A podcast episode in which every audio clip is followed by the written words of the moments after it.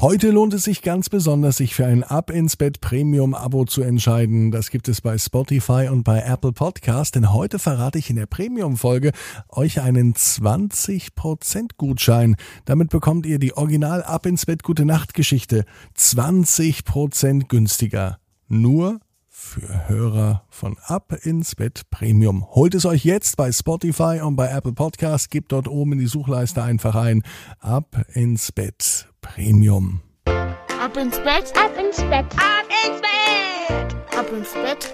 Der Kinderpodcast.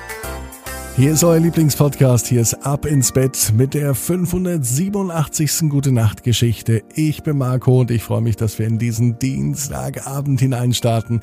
Ich lade euch jetzt ein, nehmt einmal die Arme und die Beine, die Hände und die Füße, denn jetzt kommt genau das Recken und das Strecken.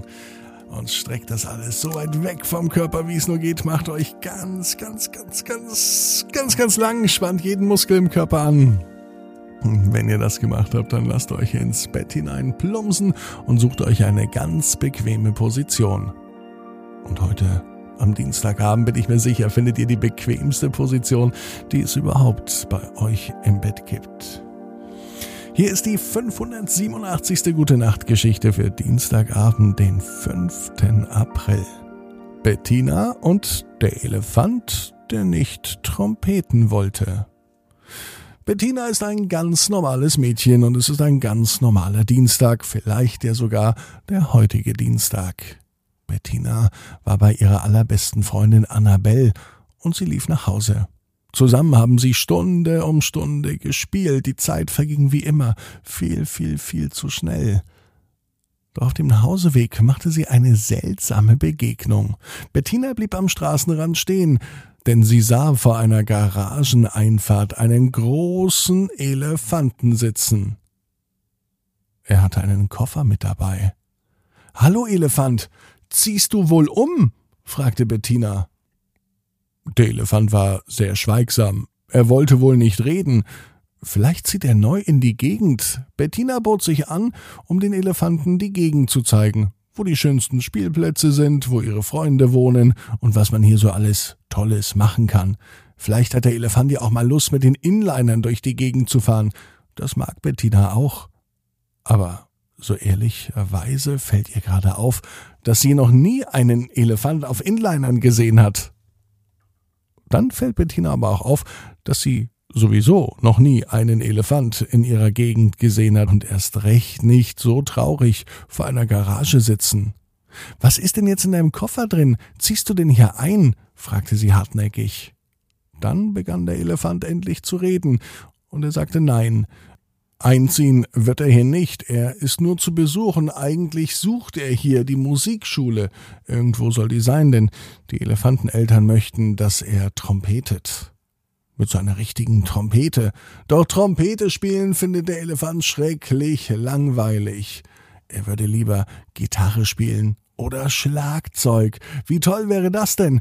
Er könnte sogar mit seinem Rüssel auf dem Schlagzeug rumhämmern, um so fantastische Töne zu erzeugen.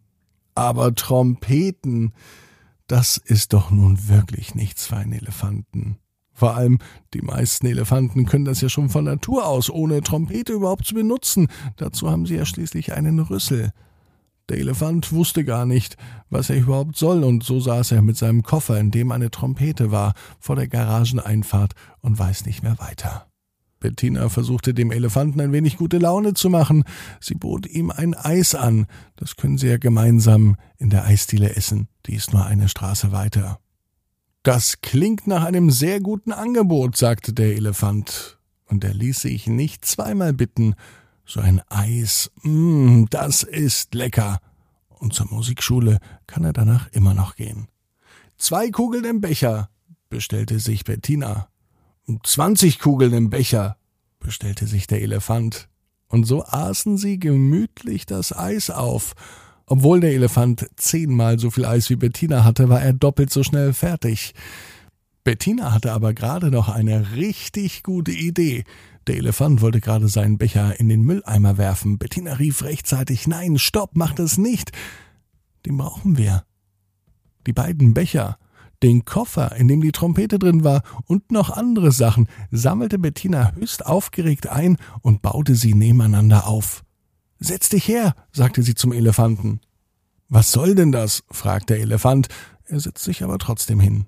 Bettina hat aus den leeren Eisbechern, aus dem Koffer, in dem die Trompete ist, und aus anderen Gegenständen, zum Beispiel einen Mülleimer, ein kleines Schlagzeug gebaut.